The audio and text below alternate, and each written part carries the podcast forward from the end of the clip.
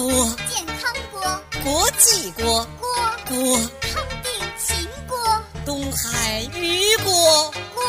锅。小秦锅、恨秦锅，你是我心内的一首锅。千千阙锅。张三的锅，原来原来你是我的主打锅。锅，锅，妈妈教我一只锅，浪花里飞出快乐的锅。锅。锅？有没有那么一首歌啊？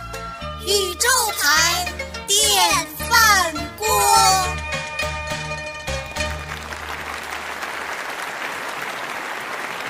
可以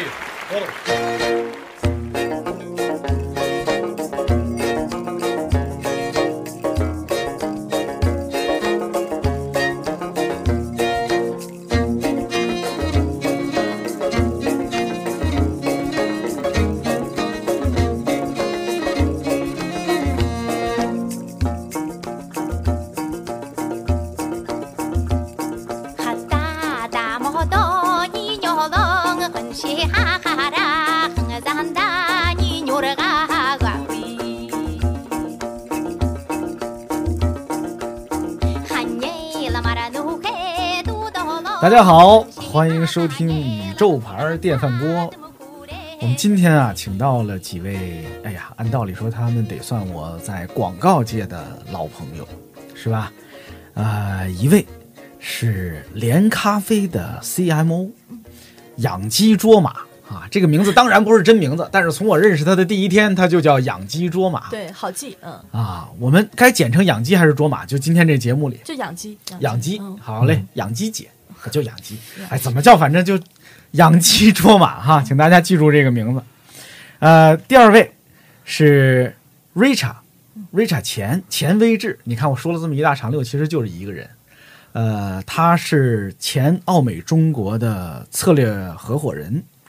啊、在我我在奥美工作的时候，在我做小朋友的时候啊，Richa 就已经是奥美中国的呃策略部门的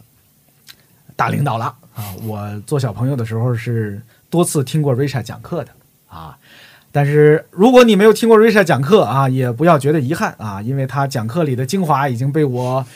改头换面写进了一本叫《文案的基本修养》的书，大家可以去看一下哈。来，Richa 跟大家打个招呼大家好，哎，或者叫我理查也可以。啊。对，理查啊，理查 Richa，反正在奥美内部啊，你提这个名字就是，嗯，就是 Richa，就是他。嗯，第三位是曹睿，哎，你先打个招呼，我再。大家好，大家好，我是曹睿。对，曹睿呢，跟我做过两回同事，是吧？对，对，得这么说吧。我俩先是在奥美广告曾经同事过，对，呃，第二次是我俩在字节跳动啊，在巨量引擎共事过一段时间。对现在曹睿还是巨量引擎营销策略的负责人。还好。哎，我们今天凑齐这个班底啊，我们要聊一聊跟创意有关的话题，聊聊创意它过去是怎样的，现在是怎样的，以及未来可能是怎样的。我觉得谈到创意这个事情啊，其实我觉得整个广告行业其实都有一个共识吧，就是现在的创意跟以往的创意真的不一样了。对，就是也许在别的事情上啊有不同观点，但是在这件事上，恐怕大家都看到了这个巨大的变化。这个不只是做创意的方式不一样了，是吧？就是大家对创意的需求不一样了，啊，评判创意的标准不一样了，可能连创意的一些基本原理，呃，对创意这件事情的定义，可能都不一样了。对，啊，我不敢特别确凿的下什么结论哈，但是我也感觉到它不一样了。我想先问问几位，你们感觉到的是什么？因为你看，咱们今天这几个人呢，正好在这个行业里头都是来自不同的角色。嗯，呃，我想先问问养鸡，嗯因为你呢，你看以前做过乙方，现在又是甲方，嗯，可以这么说吧？呃，我是甲方跳乙方，又跳回甲方。啊，你看，那你以你的经验，你觉得创意这件事情，过去跟现在最大的变化是什么？就是有有哪些东西不一样了？嗯，我可以简单说一下，因为我其实是算是新媒体时代的广告创意的这一波人啊、就最开始接触的，可能大学毕业了就开始接触像微博呀、微信呀，嗯、就包括一些呃我们理解的综艺呀，呃，包括现在的短视频，就我是顺顺着短视频，然后互联网这一波留下来的。但是我在我的传统知识架构里面，其实还是会对传统的广告创意是有一部分的认知的啊，就是我们刚刚讨论的这个是不是一个 TVC 也好，或者我一家公司也好，一个品牌也好，是要有一个 slogan 的这种老的话题啊。那我觉得对于我来讲，我们现在在做一个新零售的品牌，然后完全就是打碎了本本身的创意的这个呃呃，我觉得就是链条。之前可能是一个创意，它是从呃品牌，比如品牌创意啊，它是一个核心创意，然后所有的营销以及所有的步骤都是围绕着一个核心创意来去延伸它的生命力的啊、那现在的创意在对于我理解，就是相对来讲是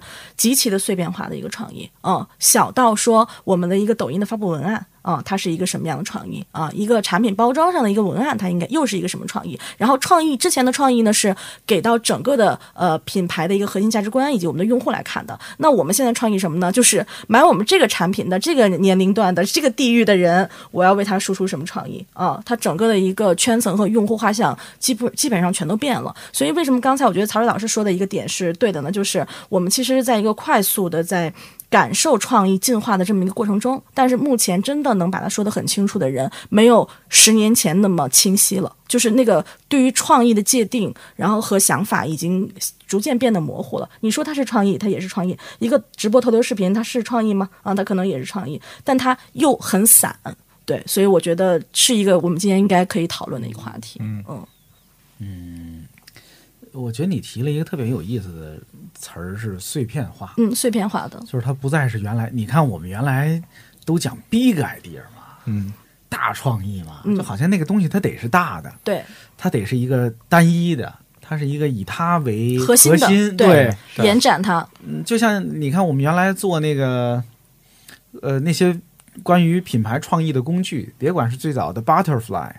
还有那个三百六十度品牌管家，反正它都是有一个中心的。是它是圆形有一个圆心，对那个蝴蝶吧，它中间也有一个，就是中间聚焦的那个心。对，嗯，那如果照现在这说法，也许它就没有那东西了。对我举一个最简单的例子，我觉得特别简单的描述啊，就是像我之前做微博时代的时候，我们会给品牌做一个呃品牌话题，这个品牌话题我们可能三年不变。所有的信息活动都会汇聚到这个话题里面啊、我们现在品牌做抖音话题，我现在这团队可能有二十个话题了，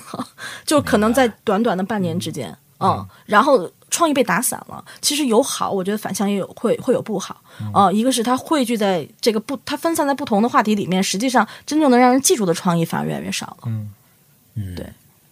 嗯，Richard 你呢？因为你现在也还在做很多一线的策略工作，是吧？也在接触各种各样的客户。你的观察呢？嗯创意这个东西啊，因为我是有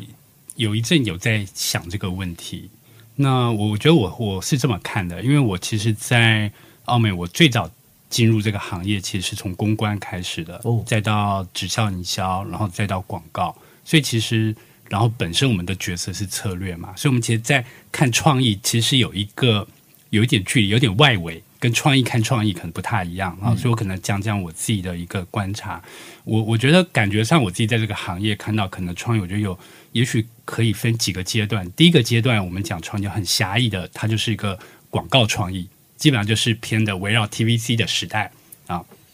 当时所有的创意其实都是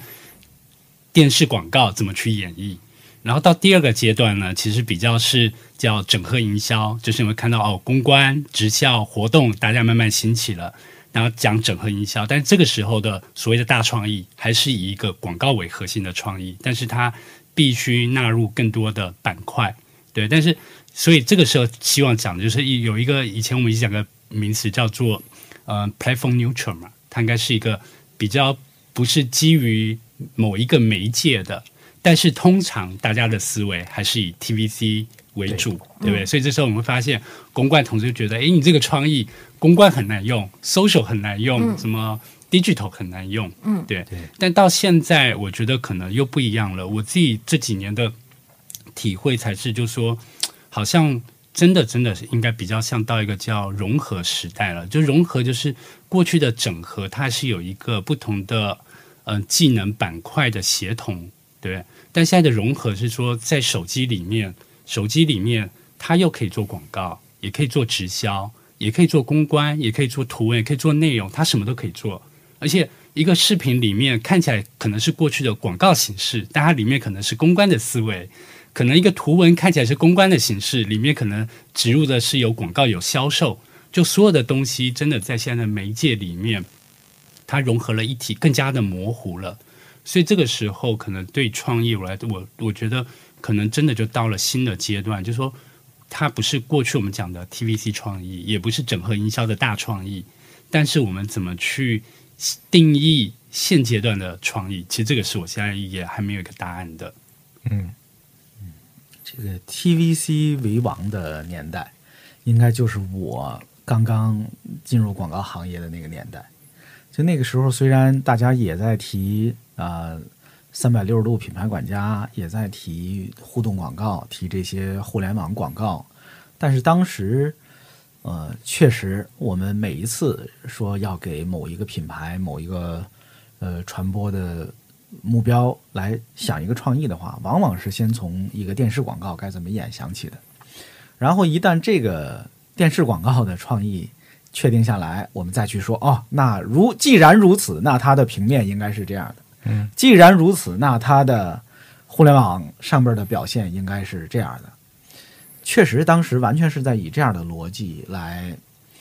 作业啊！我记得当时还有一些同事非常的骄傲，因为他是在这个传统广告部门，是负责这个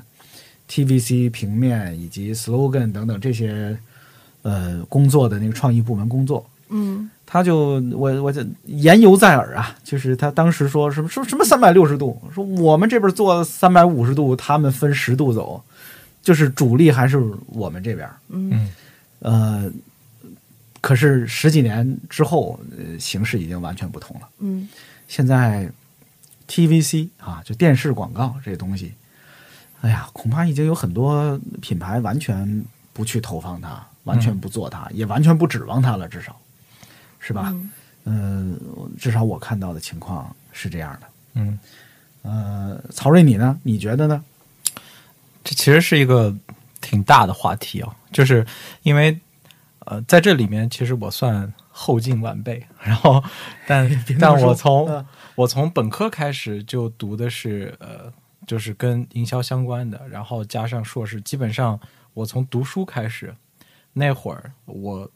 所谓的学院派的教育吧，就是正统的 marketing 应该是把那个 creative 把创意放在最核心的地方。我当时记得特别清楚，我们老师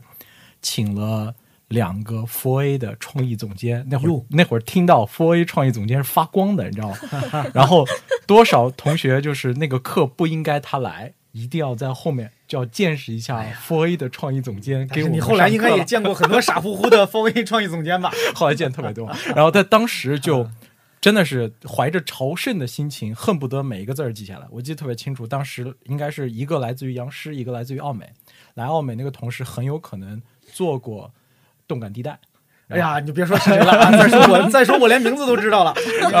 反正就那几个人儿可能啊。对，然后还有一个是做过奥迪，他们俩分别展示了一下自己当时，一个是被客户废掉的稿，啊但是我们所有人就当时就拍着大腿在喊呀，什么样的客户这么没有水平，竟然没有选这个？这么好的广告，对，就是你怎么就不要？你刚才已经说了一个一个奥迪，一个动感地带，没事儿，但是人人都不一定是这些人。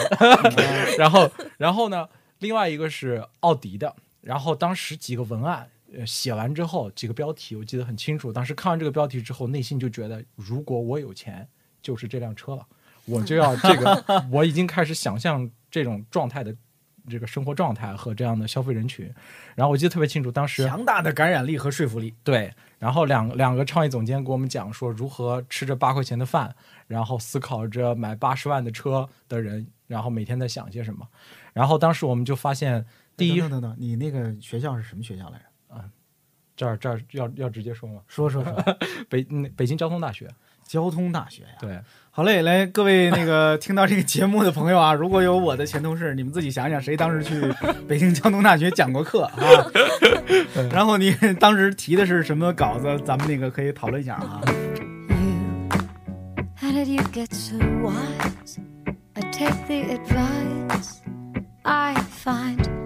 You, I've been waiting outside most of my life, oh, like a rare side. I'm just making you mixtapes with homemade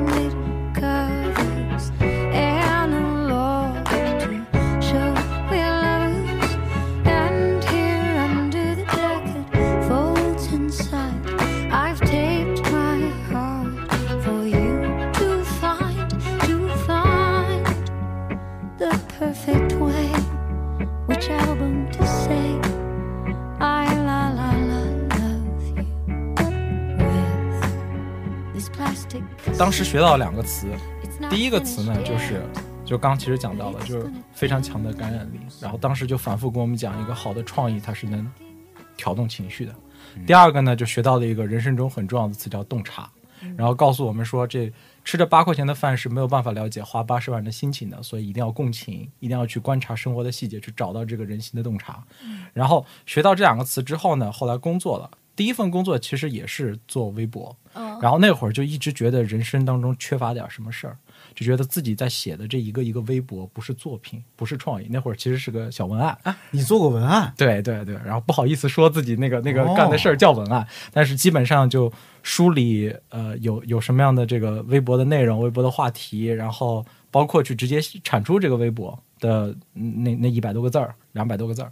然后有一天有人跟我讲说，其实你想去的是 for A，然后我说对，我想去 for A 但是当时看到一个机会是去做 Planner，然后 OK 就去了。去了 Planner 去做 Planner 之后，发现呢，其实跟我当时学到的最初那个词洞察就更接近了，然后觉得 OK，好的创意是好的洞察撬动的，而且还学了第二个词叫 platform idea 或者叫 big idea，就是无论来来来，我告诉你，我在 Richard 的课上听到的说法是什么？叫嗯 campaignable idea。啊、对，嗯，对，就是就是这个意思，就是我从那时候我才知道，哦，之前为什么人家讲说你之前写的文案不是创意，呃，或者说你之前写那些比较细碎的点不是创意，因为他们指的创意是大创意，是一个能够 campaignable 持续时间比较长，影响整个品牌形象，影响一群人，甚至应该是每一个平台都能够演绎，所有都应该围绕它的这么一个核心的想法，然后一个核心的主张。那会儿我就根深蒂固的形成了这样一个观念，然后相当长一段时间，这就是某种意义上讲，这就是我的呃广告信条吧。我觉得这东西好不好，首先判断整不整合，其次判断是否一个信息，然后全部打透。哎，有道理。我当年也是这么想的。对，这这，我就是想确认这件事。这简直是我们那个年代做广告、做创意的人的那个金科玉律。对是对，当我们想出一个 big idea，确认了某一个 campaignable idea 的时候，对那么相应的所有传播物料、创意素材是否匹配我们确立的这个 idea，对是非常重要的一个标准，对是是吧？对，嗯，可是 Richard，你看这是不是就是那个年代才有的标准和想法？你觉得现在它还适用吗？嗯，我觉得可能大部分应该不不见得那么适用了，因为或者这么说吧，我们那个时候所谓的 big idea 跟匹配物料，很多时候我觉得真正做出来的，看从它的产出，还是以多多数是一个以 TVC 为核心的演绎的 idea，其他的不管是平面、户外、digital，其他就只是一个像 TV 的演绎跟跟只是一个呃延展，延展，对。对 TV 的延展，它其实真的并没有做到说，好像我们是基于这个 idea 去有一个在不同渠道的演绎。对。我其实，在之前给的作业里面，我自己去想想一个案例，我觉得我会比较觉得它不一样，跟我一直觉得它是比较有喜欢的，就是那个大堡礁那个 best job in the world。嗯，对他那个 idea，你去想 the the best job in the world 出来之后，其实它的广告其实并没有去演绎一个什么 TVC 大的东西打动你，而是它既然是做成一个包装成一个招聘的广告，它的那个是在招聘的报纸里面做了一个小小的，就像招聘广告。嗯，对我觉得那个东西，其实我自己后来在想，我觉得其实对创意来讲，某种程度它是压抑了他的创意欲望，因为其实，在大堡礁这个 idea 上，它可以延展很多很有趣的 TVC，去把自己的创意表达的淋漓尽致。但是他会在这个 idea 下，哎，既然是一个招聘工作，其实我就把它变成一个看起来很简单的一个招聘广告。对，反而更多其实它是透过很多的公关新闻去让它发酵，对，变成一个大的事件。对我觉得这个可能比较符合我们真的在讲的所谓的 big idea，如何去在不同的渠道去形成一个合力。如果是这样的一个思维，我觉得可能放在现在的一些 social 上面，它可能是成立的。嗯，可是如果像过去，我还是以 TVC 的为主的 idea，然后其他只是做一些 KV 的复制粘贴，我觉得那个可能在现在这种媒体环境，它已经是可能是不再适用了。对，我得那个给各位在听这个节目的朋友做一点注解哈，因为我猜不是所有人都那么熟悉这些呃以往经典的广告作品。嗯，刚才 Richard 提到的这个呃广告呢，是多年以前曾经横扫众多广告节的一个经典作品，是为了推广大堡礁，是大堡礁当地的旅游部门为了推广我们这个美丽的哈岛礁。然后呢，他们做的做法呢，并不是说我们往外投一些广告，说我们这儿有多美多美，而是说发了一个招聘的小广告，嗯，说我们要招聘一个人，世界上最好的工作，我们这是世界上最好的工作。嗯对，然后呢，我们这个为什么说这是世界上最好的工作呢？就是因为我们这儿太美了，嗯太好了，你能在我们这儿工作。当然，我说的那个很粗陋啊，当时他还是一个一个很精致的一个措辞，但是大家能明白这个意思了。对，为了推广一个啊、呃旅游胜地，他的做法是我要呃把它说成这是全世界最好的工作啊，大概就是这么一个啊、广告的传播的一个活动吧。对哎我来补充一下这点儿信息。对，那会儿其实无论咱们怎么想哪一个 case，想哪个品牌，当时基本就四件套。第一套是那句话，一个 line 或者一个 slogan，或者是你管它叫什么都好，反正是一句话。第二呢是一段 manifesto，一个宣言，把这事儿说清楚。第三呢是一个片子，这个片子你叫它 TVC 也好，你投在 social 上也好，你投 OTV 也好，本质上它就是个片子，加一个 K visual。然后理论上，他应该把所有线下媒体的都都应该是这东西延展，就好像把这四个东西搞好，然后策略写出那么一个符合洞察的那么一个 concept，那么一个概念，这事儿就结束了。大成了，就我的品牌就成了。对，大部分时间大家聊的就是这个了。对，但是我我我觉得这个还是因为本身的媒体渠道单一的结果。对哦、就是因为当时没有选择。对，哦、对就比如说我们俩刚刚都在讨论微博，微博是零九年、一零年的事情。那我觉得在微博时代之前，其实我们的选择几乎是没有的，对吧？我们只能投这个电视广告，然后以及像分众啊、电梯间这种，你你这不就是这这两种形式吗？对一种是视频广告的渠道，一种是平面广告的渠道，没有更多的渠道。你比如说你微博时代，当时的互联网广告也只是一些低成本的视频，其实也只是视频广告的平替版。包括我，我想说一下，对 banner 和开屏最开始也都是平面版的，对，那也都是平面。对，对，嗯，所以没有办法去做更多的创意的这个施展。我觉得，比如说刚才 Richard 说的这个，呃，说的这个概念，我觉得就是在传统的这个逻辑当中，用创意来去展示的一种变变化的这样的一个状态的广告。对嗯对。它是还是跟我们你刚刚说的那个，比如四个步骤啊，或者说一个核心的 slogan 啊，呃，是打破这个思维的。对对，嗯。所以后来来了字节跳动，来了注样引擎之后，其实其实早在来之前就已经开始被冲击了。然后那时候开始第一次接触到信息流，然后接触到效果广告，然后接触到效果广告它本身的那样一个原生的形态，在最开始 f o A 的那个视角当中，觉得这样的内容 low 到不行，但是却发现其实你看的视角本身有问题。然后还有当时一直以来纠结每一个 f A 人的问题都是究竟这个广告到底有没有效果，然后到底是要叫好还是要叫座？结果在整个信息流竞价广告的体系当中，这从来不是个问题。哎，一度一度纠结于广告应该叫好还是叫座，后来就不纠结了，因为发现既不叫好也不叫座。对，然后而且另外一个理念的冲击就是，第一是发现它直接能够影响到生意，然后第二是发现它其实不再是我们想象当中所谓的高大上那样出来的东西，它其实很接地气，可以很原生。最关键的是，其实是老百姓喜闻乐见的东西。然后第三呢，就是发现它的数量和它的多元程度变得是。就不是一个简单的数量级从一个到一千个这样的概念，而是当你跨了几个数量级的时候，你会发现之前所有的一切你分为金科玉律的原则和道理，好像在这儿都不合理了。就像那个量子物理和经典的力学一样，你忽然发现之前的好像所有的公理不再成为大家普遍认可的那个道理。哎，不过这个我需要有点补补充啊，我觉得。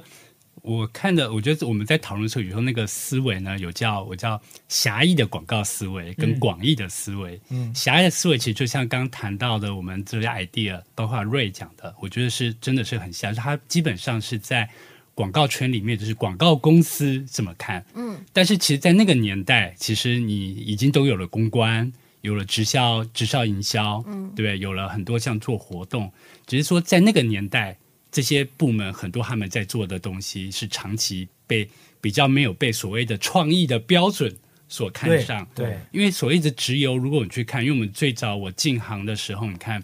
在还从 direct marketing 做直邮开始嘛，电话营销开始做起，是的，其实当时在国外也就很长的都有直邮的传统。进去看他的那个有个叫 John Cables，是我们大概会讲的是直邮的鼻祖，他很早就在讲测试、测试、测试。对，你可以怎么去测试你的标题，测试你的那个赠品话术，嗯、对，去测试你的渠道。就说这些我们现在在效果广告看到的东西，它并不是现在才全新起来，对，它其实可以回溯。但在那个年代 d e r y Martin 这些 idea 其实都被所谓的 big idea 是看不上的。嗯，对，我也我我刚才要说的就是这事。就是你看，现在我们说在这些新平台上，每天冒出几百万条广告来，它是这些平台让这些广告凭空诞生了吗？是这些平台发明了这些广告吗？比如效果广告哈，我们现在所说的、不是这样的。嗯，我来说一些反动观点吧。嗯，它只是以往促销广告和效果广告的线上化而已。嗯嗯。就是我我我前些天想到一个有趣的说法，如果如果现在有一个 app 啊，或者甭管是哪个平台，找到一个呃小那个健身中心，嗯说你看我们可以给你做精准投放，嗯，我们啊能把你的广告投放到方圆一千米之内，嗯，经常在这边活动的所有人，让他们看到你的广告。按道理说，这应该是一个挺精准的吧。基于地理位置所做的精准投放，嗯，但是这是一个新东西吗？如果三十年前有一个健身中心想实现这件事情，他该怎么做？嗯，他是实现不了吗？他实现得了，他在门口立块牌子就行了。嗯，他在店门口立块牌子，方圆一公里之内经常活动的人，就是、嗯就是看到了。对，嗯这并不是一个新鲜的东西。嗯，在我们原本呃沉迷于我们自己的 big idea 的那个时代，照样有人在超市里立一块减价的牌子，嗯，照样有人在街上发小卡片、嗯。小传单，是。照样有人在街头用大喇叭在吆喝，嗯。那些都是广告。嗯。只是那些以前没有进入主流广告界的视野对，，对，也没有被线上化，让它变成可被衡量的、嗯。啊，可被评估的，有很多它是广告的暗网。嗯，我觉得还是没看到。对我我补充一点，我觉得是没有被讨论的。对，就是我们还在讨论，都是大家说的 big idea，对。或者说呃哪哪十支是世界上最好的广告，我们就看不到那些黄页呀、传单呀、易拉宝，是吧？这些。可能是因为当时的，你看这么说，我不知道是不是合理哈、是不是公道？就是广告界啊，至少是我们几个人曾经在的广告界。你看，我们都在一线城市吧，嗯我们都在很好的广告公司做的很好的品牌吧。嗯广告界太傲慢了，嗯以往的广告人、创意人都太傲慢了，哎，我今天居然经历了这种时刻。就是他们忽略了这个世界上的大多数人，大多数人的需求，对吧？是因为那些人终于被看到了，那些人终于可以被广告触达了，对而且你终于可以看见这个完整的被触达的过程。那些人他有了一些话语权了，对对不对？新的短视频让他赋予了他能表达，因为以往其实广告广告人，因为他跟广告公司结合生态，他们掌握了预算，掌握了表达的话语权。其实并不是说只有这群人才能够有创意的产出能力，只是其他的人的创意产出没有被这么多人看到。对对，但短视频你发现让这些人被看到了，而且让过去三四线在这些广告生态的人，他也有能力做一些东西被全国看到了。对，对，我觉得还有很重要一点，其实就是刚讲到的视频化这件事儿。嗯，刚刚无论是只有，然后还是我们简单的说广告牌，以前视频这两个字儿啊是神圣的，只有你最好的那个创意才值得被做成视频，而且才值得被以更高的预算，然后以更多不同的角度去做成的一支视频。但在今天你会发现，当你在过去啊，像直邮啊那种，它只有资格那么一个小方块或者几个字儿，然后最多再给它加一个小背景，那已经了不起了。那今天你发现，无论是咱们刚讲的最基本的促销类信息，还是告知类信息，当它以这个视频的这个呃题材出现的时候，甚至直播这样题材出现的时候，你会发现它的信息浓度和这个可表达的空间变得前所未有的多了。来，我要补充一个信息，呃，这个我们都是从业者，但是听这个节目的朋友未必是。我来补充一个数字信息啊，嗯在我刚入行做广告的时候，那大概是十五六年前了。那个时候拍摄一条电视广告的成本至少要在百万级吧，嗯因为我刚入行的时候，那时候还赶上了胶片时代。你们那个时候是百万级的成本是的，啊？OK，就是那个时候拍一条像样的电视广告要百万级。后来有了互联网上，就当时所谓叫网络视频啊，网络上的视频广告，一支的制作成本也应该是在六位数的，恐怕二三十万、四五十万是有的。嗯，那个时候啊，坦但白的说，是报价基本上都在百万级。呃，这个我不是，反正当时我们这些，简单的说，就是当时做传统广告、做电视广告的创意人，还是稍有点瞧不起人家那些做的。互互联网广告。的，嗯。因为觉得你看我们拍一条都得一两百万，嗯啊，我们要拍个车呢，一条五百万、七百万也是有的，对，但是你们拍一条二三十万、三四十万啊，你们拍的东西就是廉价的。但是你看现在哈，现在任何一个小商家如果要拍一条视频广告，我可以说多少钱？来，一呃，大概信息流的采买价格可以说吗？可以说可以说，就一万五十条吧。嗯嗯，大概是这个基本价格。你看，嗯就是一个厂家如果要找人给我拍十条广告，投放在抖音上的，对，十条一万五，一千五一条。对，差不多。实际上你自己要雇俩人拍啊，那个成本比这还低呢。嗯，所以所以我们现在都是 Plan A、Plan B 同时跑。就是这个成本的下降是的，是非常惊人的。我我补充一点，我觉得是这样，就是我刚才我们分享，我一六年、一七年开始用抖音，是因为我当时在前司的梦想是给我公司拍一支 TVC，、但是每一次都到这个报价环节。然后我在向上沟通，就来来回回遇到了很大的挫折。然后我当时就心想，我的品牌公司为什么不能有一支视频呢？嗯，然后这个时候抖音出现了，我就开始自己传人拍短视频。然后我就我当时有个特别幼稚的想法，我说我大概要看看一支 TVC 的传播数据是多少，我到底凑多少支短视频可以去跟一支 TVC 的传播数据 match 上。嗯，哦，然后才有了这个短视频的逻辑。但是确实是就把这一百支，比如说我一百支短视频，那你的创意就要分给这一百支短视频，它就不是一个核心的这种 TVC 逻辑。对，所以这就是预算。刚刚说那个预算的这这个概念，就是我还是在一个中型的互联网公司，中型的互联网公司做一个一百万 TVC 的预算，也是相对来讲并不是很容易的这样的一个决策。是的，嗯，对我当时服务过的，我先是服务了一个豪华品牌，当时它的最高记录是一千万，哎呦，请过请的是国际级的导演，然后场地也包括冰岛啊，是汽车品牌是吧？对，一千万一条，，一般你花这么说，大家又能猜出来。没没没，就是汽车品牌，这这应该难点儿，这应该因难点儿。为汽车这个 Risha 肯定也知道，就汽车品牌，就往往是拍这种片子最舍得花钱的。对对啊而且他们的片子也确实贵，因为像刚才他说的，到欧洲去拍啊，等等啊，就是这种兴师动众的拍法。对，而且最有意思的是，我当时服务完这个客户之后，紧接着服务了一个国际快消品牌，当时那个片子是两百万，然后客户反复跟我们讨论那个问题，就是这两百万是我预算当中很大的一部分，嗯我们要确保这是最好的 idea，因为很有可能他如果没有办法达成最预期的结果，对投放并不是很好。嗯然后呢，就大部分的预算其实在这一块儿，然后当时我们还很嫌弃，就觉得。你两百万的片子能拍到什么样？一千万的片子可能传播度更好一点。但是所有的这些东西其实基本上在盲猜，你知道吗？我们无论是猜两百万的传播效果，还是猜那一千万的传播效果，我们其实都是一帮子人坐在屋里头，自己在觉得这东西应该挺好的，质量应该是更高的。你看光影，你看画面，你看调度。Down in some lone valley, in some lone place,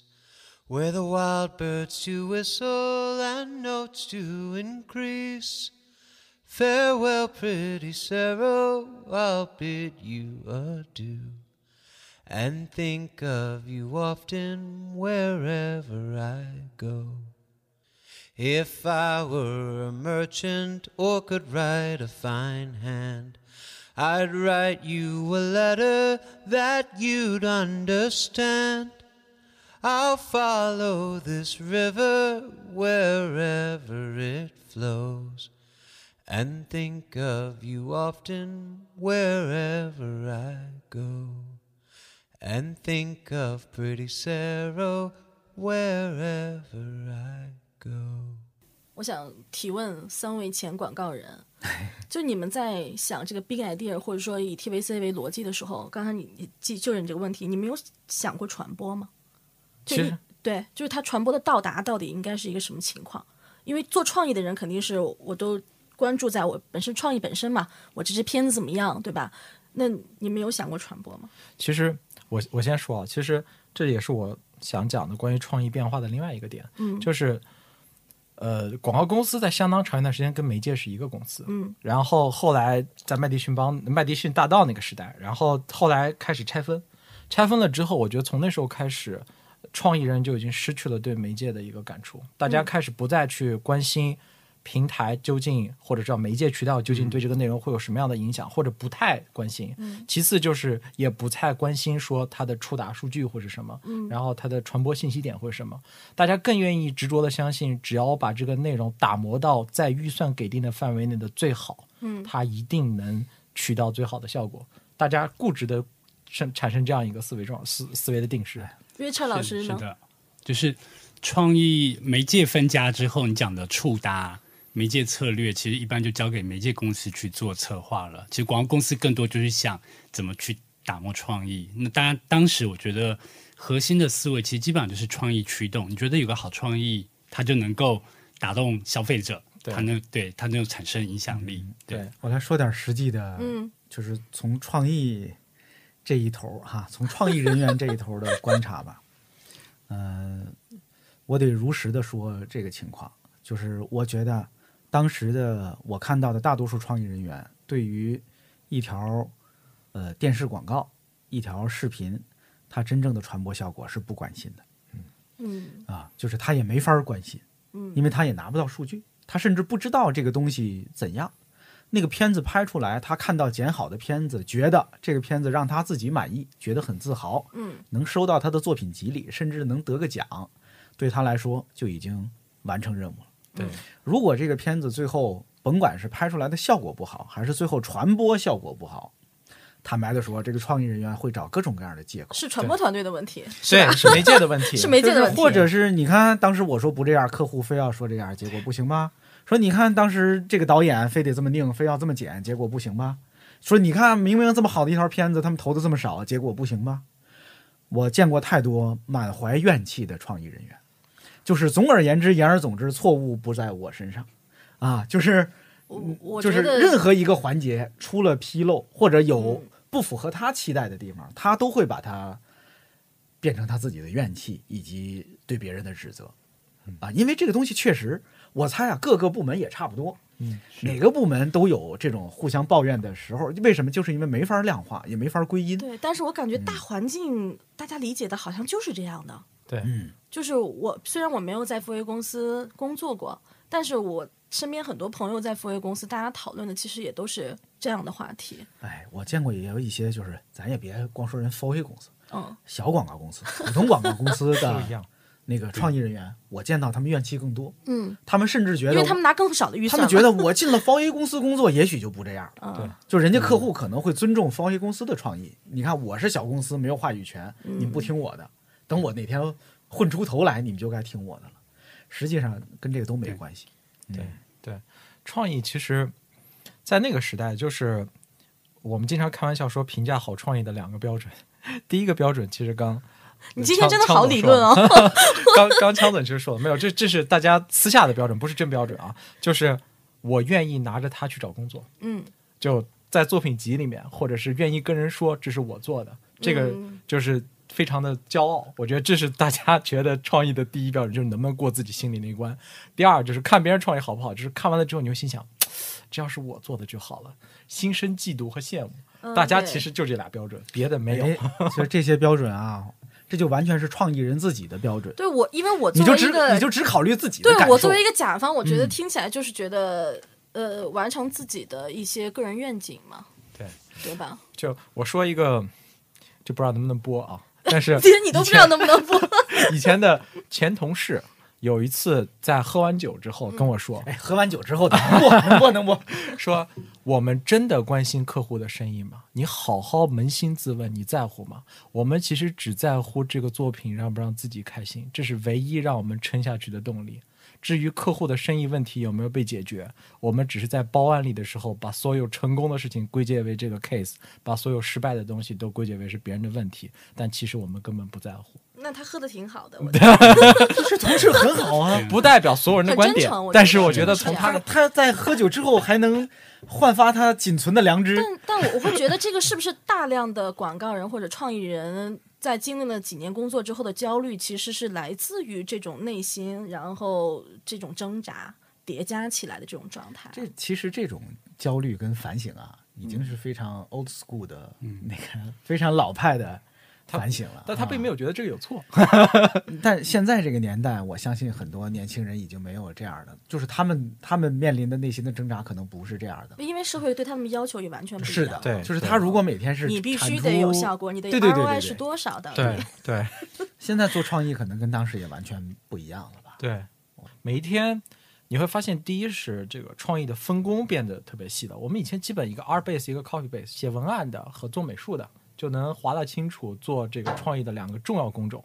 偶尔还会再拉一批人是制片。那在拍摄的时候才会参与到，那要考虑成本才会拉制片。对对对，小小的当然用不着。嗯然后我们发现这个其实就是大部分创意的分工，但今天我们发现其实创意的分工变得特别细。然后刚刚讲到的，就从跟创意相关的里面，你光是如果只是单纯的讲这个画面的制作，你会发现有做动画的，然后有做剪辑的，然后在效果广告里面包括编导、包括剪辑、包括拍摄，然后等等，然后那个你如果把这个创意的内容再扩得更大一点，其实你发现像达人其实也可以算到这个创意的工作者当中去，而且真正所谓的创意工作者，他不像以前那样就是那么十几个人，很大的公司里面估计就十几个人团队，然后有一个创意的大师。然后，但今天你会发现 有一堆人其实都可以有想法，因为你的想法好与不好，不是那一个创意总监或者是那个客户定的，而是数据会告诉你这个有没有起量，然后数据告诉你的凉凉了还是成爆款了，其实你直接就可以知道。然后更多的人可能甚至会前期的就会做大量的这个若干个方案，然后去看消费者和这个用户的数据一个反馈。我觉得这个就是一个本质的变化。另外，其实创意的生产的这个，我觉得它的生产方式也不也像跟以前不太一样了。我觉得之前因为在短暂的文案的工作生涯当中。Word 是我 Word 和 PPT 是我主要的两个人生道具，然后现在是飞书对吧？对，现在现在好多。然后美术的话，呃，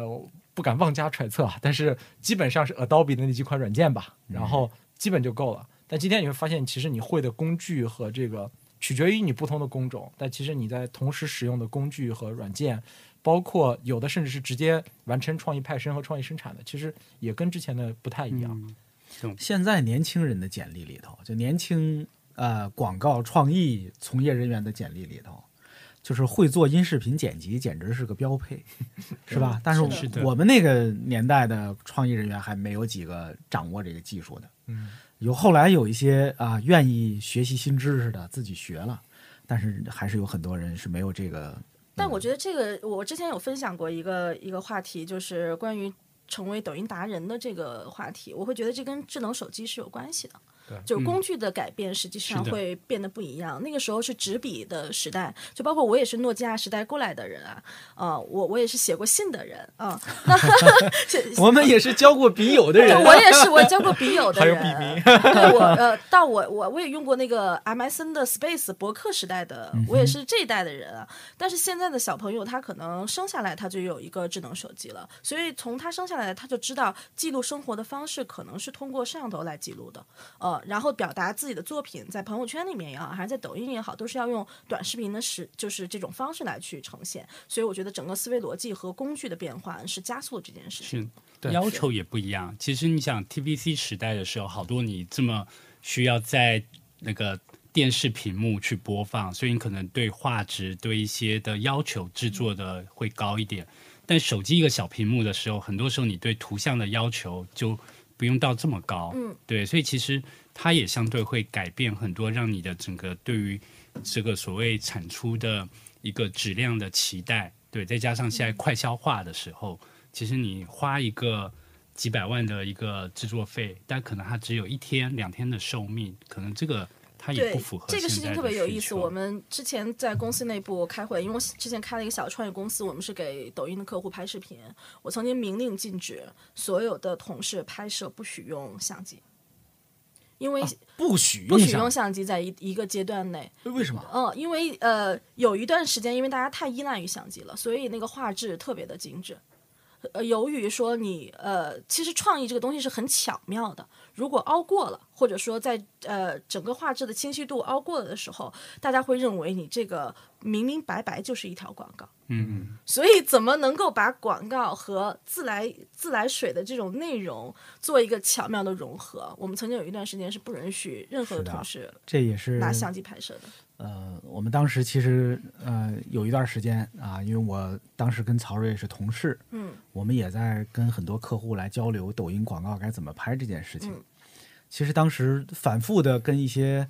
呃那些身段比较高的那些客户沟通的，就是、有的时候不必过分的精致，嗯因为精致在呃用户看来是做作，是是不真诚。是不真实。对对就是他，你一旦让人觉得你不真实了，那就坏了。就感觉我是被你策划好的这种感觉。就是反倒少了那个直接啊、本真的互动感。对，但是这个弯儿啊，要想在很多呃，甭说是客户了，就是刚才咱说创意，在很多创意人的脑子里，这个弯儿也拧不过来。嗯，我觉得他觉得那个光没打好，那个色调不对，机位有问题，是他不能接受的事儿。但我觉得还是大量存在在客户的逻辑里面会更多一点。嗯，哦、就是创意肯定是有创意人嘛，但是因为这个时代的变化，其实我们我们说在拍这些短视频的人已经变了一波人了，就拍视频或者说做广告的人已经变了一大波了，对吧？有很多年轻人涌过来，可能年轻人不这么想的，但是我了解的大量的这种品牌方或者客户，他还是会认为你要不要给我上一个组，你要你你用的什么机器啊、你有没有那个灯光，有没有孵化道。啊，他会要求你这个东西这。可能跟报价也有关系。你拿手机拍的还好意思跟我要三十万？呃呃，这倒也是啦。不过他会认为视频是要有这样的配置要有一定的质感。对呀、我我给大家分享一个前两天刚学到的，跟我们产品同学，嗯他们做这个创意剪辑的工具，创意创作的工具。然后那个他告诉我，其实越专业的剪辑工具，它底下体现专业的方式，底下的轨道特别多。嗯，然后你会发现做很复杂的，就不讲是哪个哪个工具了，但是你会发现那一拉下来轨道好长好长。嗯然后其实就是因为对于那些专业的创意人而言，嗯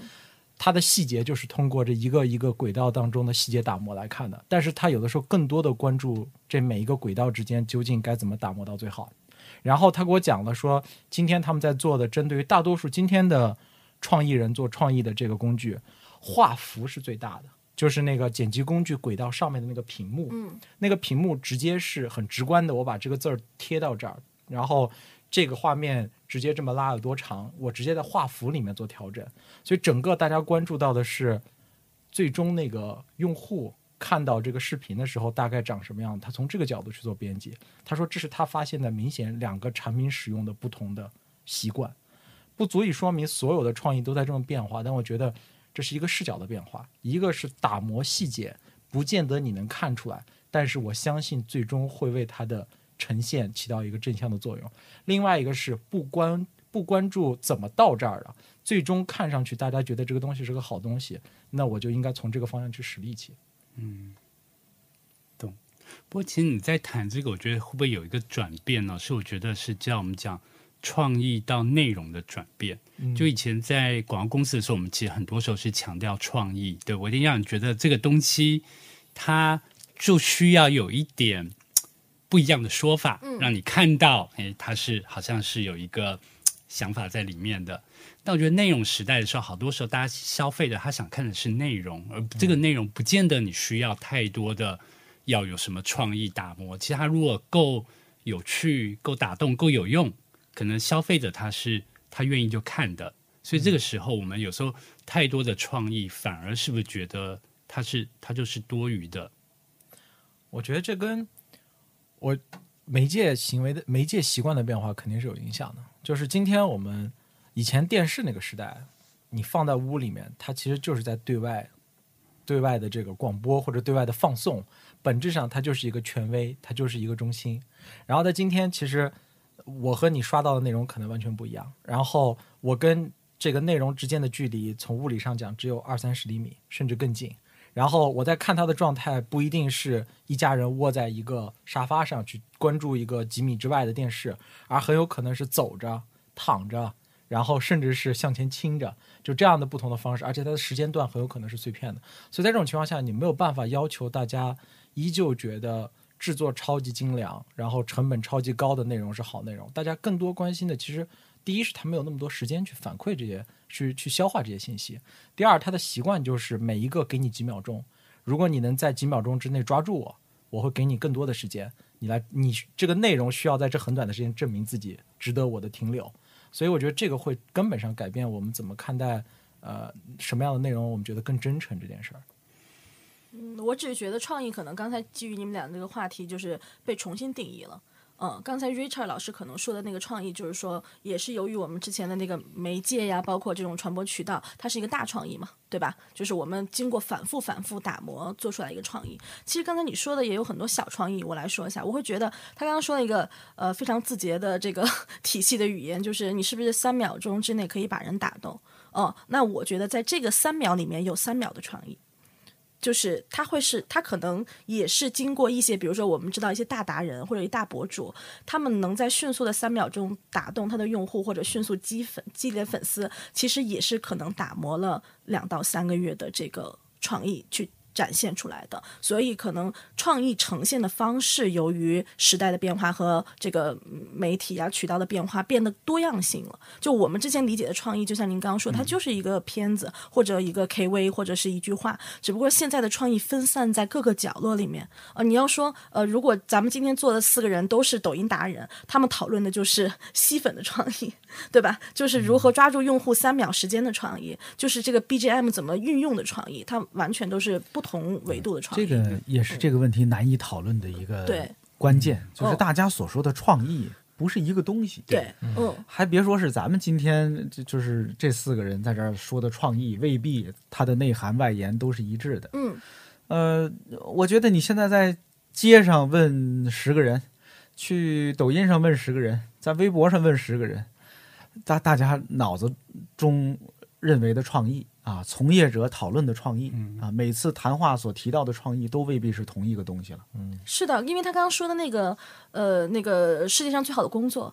在我不是一个传统广告人的逻辑里面，我认为它就是非常好的创意。嗯。哦，就是基于传播到达的这种呃对品牌的宣传啊，或者说对我这个地方的宣传，那我觉得他用了一个非常好的创意来做这件事情，完全摒弃掉了 TVC，对吧？就包括我们知道近几年的广告也特别流行往报纸上印一篇东西，然后做广告啊、就包括我们之前说呃快闪店啊、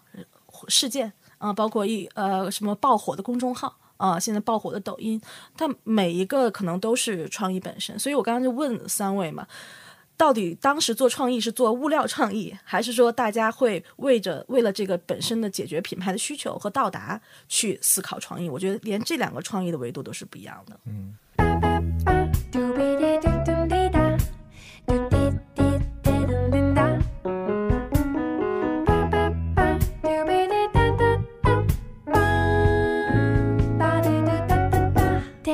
slow and let the wind play with your hair. Blow the cobwebs from your mind. They've been keeping you so blind.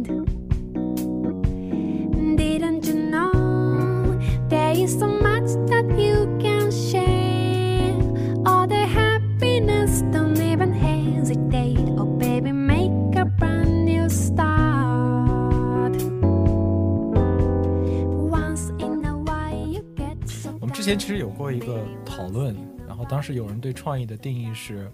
能够创造性的解决生意问题的内容。生意问题，对，哦创造性的解决生意问题的内容。然后这是一个，我觉得，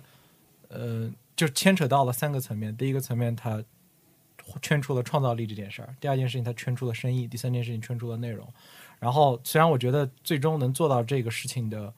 呃，创意今天来看啊，并不是特别多，但我觉得它其实代表了一个期待。这个期待就是大家还是希望说，通过好的内容，能天然的，无论是让这个品牌还是这个产品具备一定的传播度。然后我们经常现在说叫内容和产品一体化建设，本质上就是你的产品一出来那一刻就带有话题性，大家要去种草的时候是可以聊得起来的。但同时有创造力，是希望能够跟现在很多同质化的产品和价值能够做出区隔，这样避免品牌或者产品在一开始就陷入价格战，或者陷入更糟糕的这种竞争状态，希望能够跳出来，然后同时也能够减少大家去把你找到的这个成本、信息的成本。然后最后一块儿就是希望能够解决生意问题。本质上，也许它不是一个 TVC，也许它没有办法让一帮人共情，但是它最终解决了我生意上的这一点问题。这个我觉得其实是一个挺好的、挺朴素的一个期待。来，我来反驳一下啊！我觉得刚才你说的这个创意，呃，它应该对应的是 idea，对吧？嗯就是按你说这个 idea 这个东西，它是创造性的解决生意问题的内容。我觉得，第一，未必是创造性的，嗯就是老办法如果管用，嗯，它也是创意。嗯。第二，它未必是内容。对啊对对，就比如说我开发一种新产品，它能解决这个问题，嗯那它也是创意。是的，它不是内容，它是个新产品。是的对，第三，要解决的未必是生意问题，嗯就是我要解决的是一个呃公益问题、社会问题，就不能有个创意了吗？也可以有的。嗯所以你看，要让我呀把这个问题里边的关键词再往下拨一拨，我觉得创意就是解决问题的办法。嗯只不过在我们所讨论的这个范围内，它经常指的是解决商业传播问题的办法，嗯是吧？但是这个办法到底是什么？是它用什么样的形式等等，对，不重要。我要加个我们加个字，我觉得是解决问题的好办法。才能称之为创意。如果只是解决问题的办法，它有笨办法，啊或者说对吧？那就不是智慧大家拼凑在一起的这个结果。当然，当然，当然，嗯它得是相对相比，它肯定是相比较而言的嘛，有好有坏嘛，对是吧？嗯但是我就觉得可能是应该是这么个嗯定义吧。嗯如果咱们把它看得更宽泛一点，是的，对，因为我们四个人都太太局限在这个商业的这个圈子里面了。，对对，嗯，就是这其实也是聊创意一个难题啊。嗯之前我看过一句话叫嗯“创意就是创造生意”，然后那是那是有的人觉得我有个好产品也是创意，然后有一天有一个人跟我讲说：“你不觉得好代码也是好创意吗？”然后代码写的好的人，你会发现跟代码写的糟糕的人完全不一样。嗯除了逻辑缜密之外，他同时还很有创造力。然后他把这门那个代码语言使用的如火澄清。然后还有人跟我讲说，你会发现呃生意模式本身也是有创意在里面的。之前大家解决不了的问题，现在没有中间商去赚差价了，这其实是一个很需要创造力的事情。然后，但难点就在于，当大家去这么去探讨创意的时候，它愈发的难以判断好创意。但没关系，我可以把它收回来，是因为我觉得，因为今天我们的主题其实就是四个大字叫广告创意，嗯或者说六个大字广告营销创意。如果把话题再聚焦这，在这个这个逻辑上面，我觉得还是 OK 的。对对对所以其实你比如说我们刚刚那个定义，说在其实是因为站在平台的视角，嗯，它尤其是内容型平台，它势必就是内容，嗯。它要是电商平台，它可能是别的东西，呃内容型电商呢，可能还是要回归到内容，然后呃，在商言商，所以又不得不讨讨论到生意问题，因为这一块儿基本上广告公司也好，平台也好，品牌也好，都是在商言商。然后，所以他会不得不又把它聚焦在一些事情上，但是因此呢，可能就会有人觉得那空间就不够了。然后你比如说刚讲的世界上最好的工作，嗯，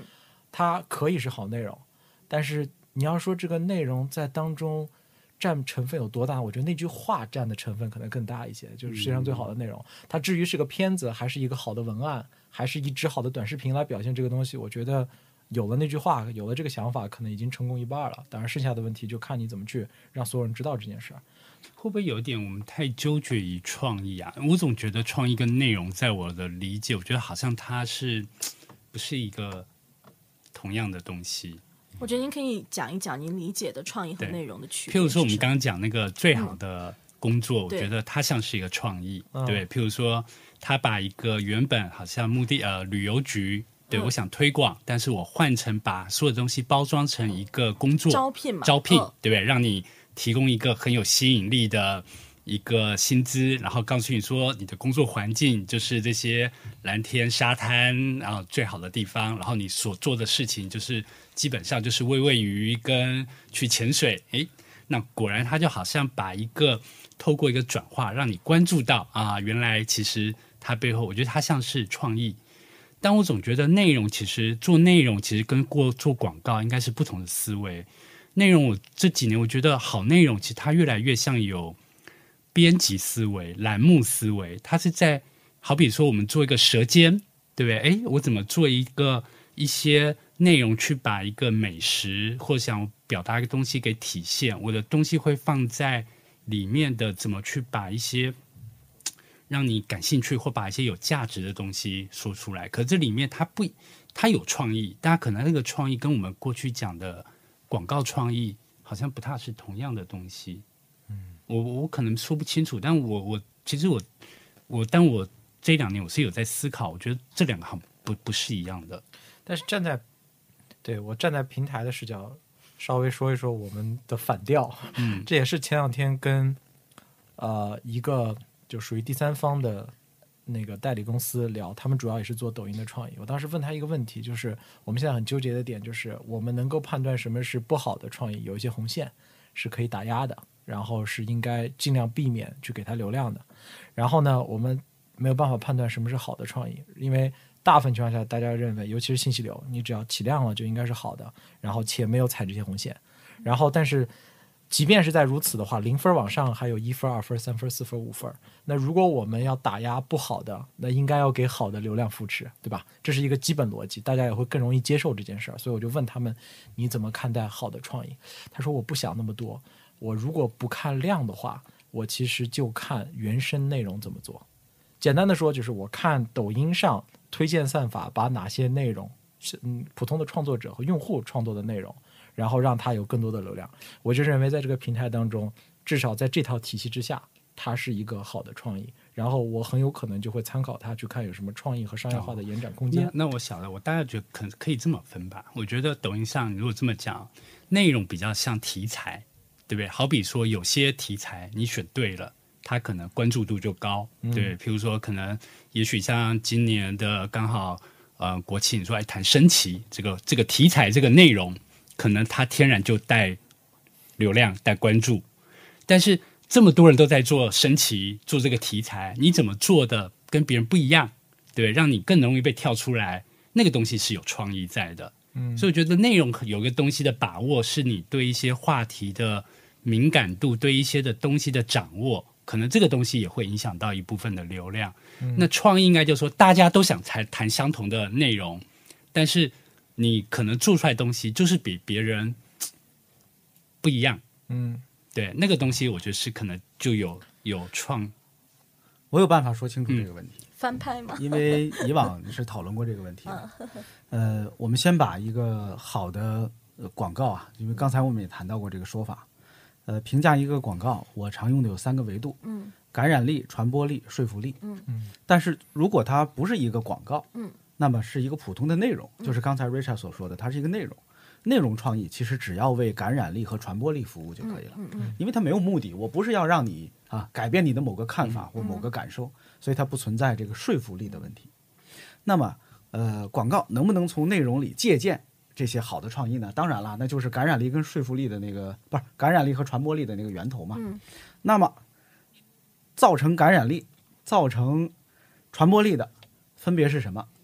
呃，我之前的说法是我把洞察分成了三类。嗯，造成感染力的，其实往往是社会人群洞察；造成传播力的，往往是呃平台人群的洞察；呃，然后造成说服力的，往往是消费人群洞察。这三种洞察是不同的。比如说刚才 Richard 说国庆节大家都关心升旗，那这是典型的一个社会人群洞察。嗯，社会人群洞察就是对广泛的人群它都是有效的，所以它能保证你这个作品的感染力。嗯，如果具体到说，哎，在这个平台上这两天发这个视频，大家就会转发，那这是一个呃，就平台人群洞察。嗯，那这个就能带来它足够的传播力。嗯，但是这俩跟说服力都没有关系，说服力是基于消费人群洞察的，但但是还是要看你拍这个视频是为什么。嗯，如果你只有感染力和传播力而没有说服力，那就是典型的叫好不叫座。嗯，其实我的做法就是我在洞察层面上把它做拆分就好了，它它也许就能解释一些啊、问题。嗯是这样的。但我的观点可能会觉得，创意和内容现在的界限几乎近乎于没有，在某些情况下还有，但是近乎于没有。然后是这样的，我得我得就是我们可能被这个绕住了，因为通常所呃做这个词语辨析的可不是创意和内容，嗯是广告和内容，嗯，是广告和内容的区别与界限在哪对啊？呃可能通常经常被拿来的说的是这个问题。对，或者说广告创意和商业相关的内容，我觉得之间的界限几乎是越来越模糊了。然后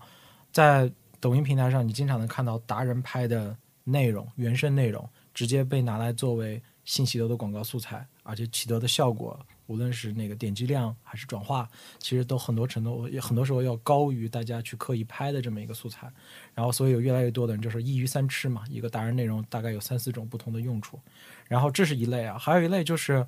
包括我们看到有一些这个呃竞价的广告素材，他其实呃也开始尝尝试一些不那么直接的叫卖式的这样的一个 call to action 或者就对行动的推动。举个例子，比如说前段时间很火的，现在这个这个风已经风已经过了，就是赘婿的这个类型，就是当时是小说。他们发现的这么个路子，就是把小说的情节那个邪魅一笑，然后那个情节拍出来，中间其实没有任何告诉你这个产品以及我们常说的最后一步你要 call action，然后大家就发现这东西对于带小说这类视频的量，这这这 A P P 的量其实特别好用。然后这两个我就很难去说明它一个到底哪个是内容，哪个是创意。我觉得它是在用内容的思维在做创意，但是可能会局限在商业化内容。对我就有一个观点跟大家分享，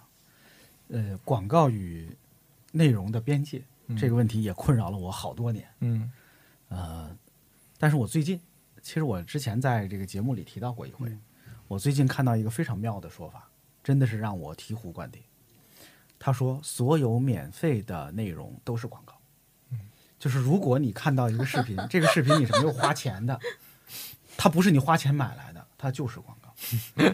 你看到一个抖音达人拍了一条自己美美的晒自己颜值的视频，你没有花钱，你看到了他免费发的这条视频，它就是广告，是这个人给自己拍的广告，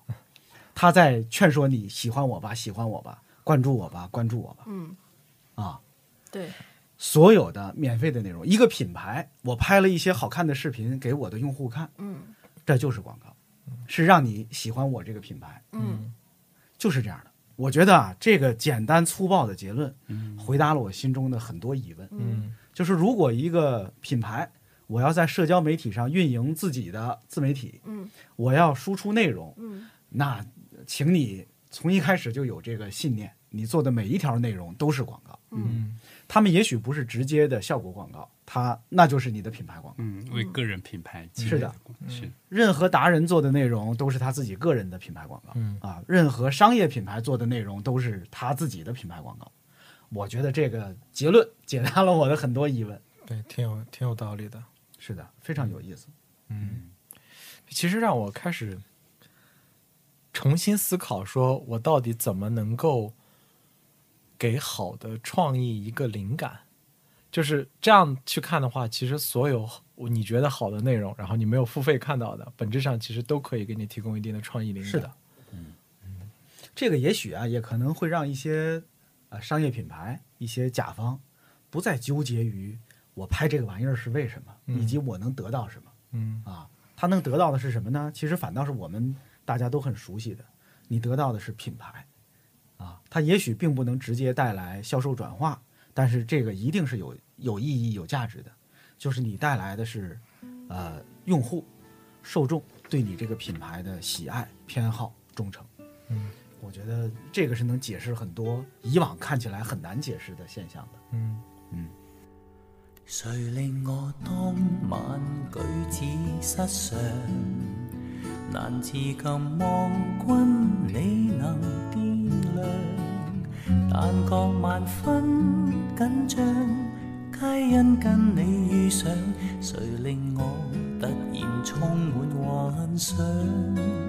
誰令我陰魂腦際飄揚？撩動我內心愛情醖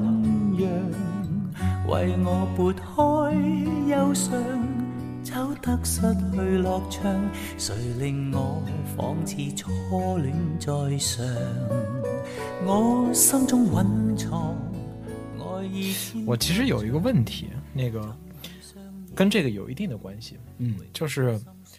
呃，也跟所谓的就是創意的创作过程有一定的关系。就最近我们在探讨一个课题，就基本上大家在研究什么是好创意的时候，除了在信息流这个语境之下，你看到它的投放数据之外，嗯、大家本质上是一个后验的流程。什么叫后验呢？是一个黑化的，本质上其实就是讲说，我发现这条素材或者这条创意起量了，无论你是受欢迎还是你的其他的指标比较高，然后呢，我把它中关键的元素打标，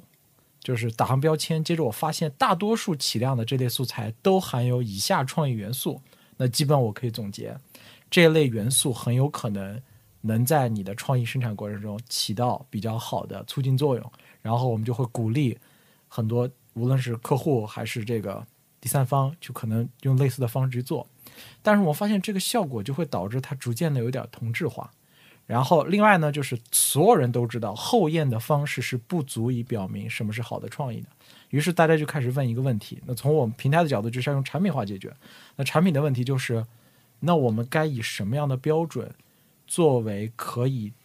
或者叫前沿的方式去给创意提供这样的帮助？因为如果你提供的所有指导和灵感不足以帮助他成就更有传播力或者更有这转化能力的这样创意素材，那理论上你给的东西就可能是有问题的。所以我们就开始面临这样的问题：就我能给你确定性的东西，是很有可能会把你逐渐越做越小的；我不能给你的东西，你又不觉得它；我能给你的更有开放性的东西，你又不觉得它能真正意义上帮助你。哎，我我想插一嘴，这个可能我我我跳脱这个东西回答你，因为我们刚才也在讨论，呃，传统的广告学教育的这个断层，嗯，呃，我会觉得现在大量的年轻人，因为你刚刚说的很多专业词，我都不确认我我能听得懂，但是用户能不能听得懂，你知道吗？因为你我感觉他们两个都没听懂你那个投流啊，什么这个流量起来这些东西，哎，這你有点小看我。哦，是吗？但是我觉得我我不我不我觉得先先回答他那个部分吧。我觉得这里面有首先第一个，我们谈论好一直講了好长时间的好创意。我觉得好创意这个好本身就很难被定义，因为它是一个价值判断的一个一个东西，对不对？那只是说过往可能我们在广告公司，大家都会用得奖来来定义一个好，对不对？可能现在 你现在有了流量，大家觉得靠点击来定义，但是流量越多，它可能代表这个内容很受欢迎。但是受欢迎的内容是不是就是好的内容？沒錯對，其实这个东西它都很大的讨论空间的。对，我们可以说点击量高，的确这个素材可能在抖音这个平台或群体很受到欢迎，但是我们很难就一定能说它就是好。这个倒是，呃，现在我相信在抖音也并不只是以一个点击量来评判一个素材對，事事实上，现在评价一条广告素材的那个模型已经做得非常的精细。对对，其实是一个很复杂的函数。对，嗯，对，但刚才其实我想说的就是你问的那个问题，我觉得中间缺了一个学习的能力的环节。嗯，就是如果说，比如说我们是甲方公司，我们甲方公司也会有自己的创意团队。呃，刚刚你说的那个问题，就是我们面临的问题，就是我们每天要面临大量的直播间投流素材。嗯，对吧？它是非常同质化的，不仅同质化，就是如果我们今天卖的好，你会发现所有品牌拍的素材只有人换了，只有演员换了，嗯，连分镜、BGM 都是一模一样的，嗯这就是你遇到的问题吧？所以我觉得，其实核心竞争力为什么我觉得依旧还在创意上面，呃，反而是反过来是要求本身的一个呃团队，就比如说我的品牌团队的创意的构建能力和学习能力，它是不是有方法的？我觉得这个才能够让它一直跑在前面，因为抖音现在的反馈太快了，我恨不得今呃今天上午的这个这条视频爆火了，下午有人就拍出来了，对吧？你的你的迭代速度是非常快的，但是你怎么能够去不停的产生创意，让你在比如我们就有很多的呃各种品牌的竞争啊，或者说在流量池里面被被淘汰掉，那我觉得还是呃。要有一些些自己研究的能力和学习，以及优化创意的这种呃能力和方法论，要去支撑这个团队。哎，我其实就这个问一个问题啊，就我之前探讨过的第三方，他有一个问题，就是呃，他知道直接抄是有问题的，然后那个，但是呢，他觉得抄或者叫致敬吧，做一个接近的东西，对于他而言是是最好的，效果是最快的，然后成本是最低的。嗯他之前是尝试做过一些新的这个、嗯。新的这个，无论是讲故事的方式还是拍摄手法，嗯。然后他发现中间的那个学习成本其实挺高的，但最终会证明可能能探出一两条新路来。对。这样就比运气比较好，运气不好了之后觉得 OK，这这浪费了，对。然后那我们还不如直接抄他，然后所以就导致这样一个纠结的点，就尤其是过程中，当你试了两个新方向，发现没起量，但是隐隐心中又觉得似乎能够有有搞头，这个时候其实是什么促使这些人往下去的？其实我一直不知道，而且我现在越来越越来越少的看到有人愿意做这个尝试其。实我我们在做，但我们是品牌方啊，我们在做，是因为呃，我我觉得呃甲乙方思维肯定是不一样的，因为乙方有大量的生存问题，他要面临，包括就比如说，因为我也做过乙方，一条视频就是这么多钱，对吧？一个后期就要付一个后期的大概的一个费用，对，就是所以。包括你知道你那个有个细节是什么吗？就是创意的视频，就说明它不能一天拍十条，嗯，因为如果你要换场景、换演员、换创意的话，等于你的你的成本是成倍的增加的。但是我想说的是，呃，因为我是做品牌，或者说我会有一点点品牌思维的。如果是我不对品牌负责的话，我就会按这个逻辑去做；如果我为品牌负责的话，那我就希望可以做出相对来讲。比较有效的，或者说比较有趣的，能够让用户喜欢的，哪怕是信息流广告，因为我要带着本身品牌的思维去做。如果一一直都是模仿，它就是纯纯的效果广告，嗯，它是只为引流和促单而存在的内容，嗯。呃，并且它相对来讲就跑不出来那个我们说鲤鱼跳龙门嘛，它它没有这个爆款或者说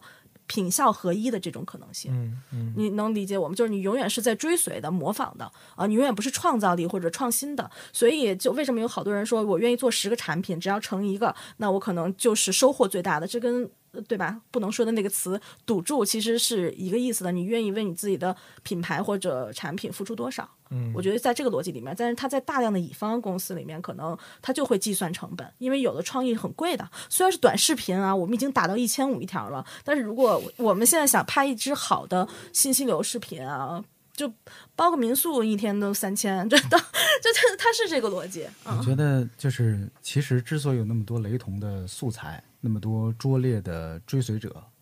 其实还是因为创意这个能力仍然是非常稀缺的。对，我觉得是稀缺的。就是还别说是呃原生创意的能力，就是说能正确理解创意、正确的模仿创意的能力，都是很稀缺的。嗯，我也看到有很多的人，他们追随那些好的创意是怎么追随的呢？就像刚才曹睿所说的，我总结这些呃好的创意素材的特征，比如他哎一共分二十个镜头，他演员穿的比较鲜艳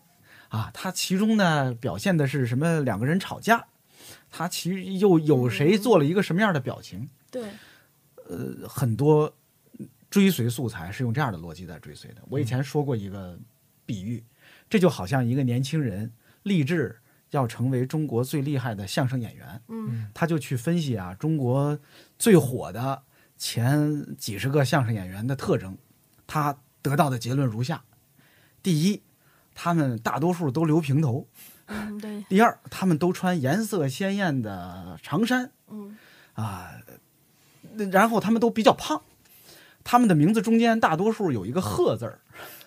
然后他就去做了这几点，